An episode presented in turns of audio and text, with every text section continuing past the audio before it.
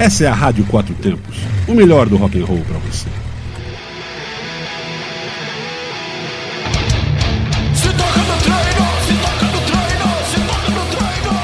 Fala galera, aqui é o Itazil Júnior, músico, personal trainer e apresentador do programa Se Toca no Treino. E a dica de saúde de hoje é para você que tem sentido certos tremores nas pálpebras aí durante essa quarentena. Bom, devo adiantar que, infelizmente, se você tem sentido uns tremores bem constantes na região das pálpebras, é um sinal que você está no auge de um estresse.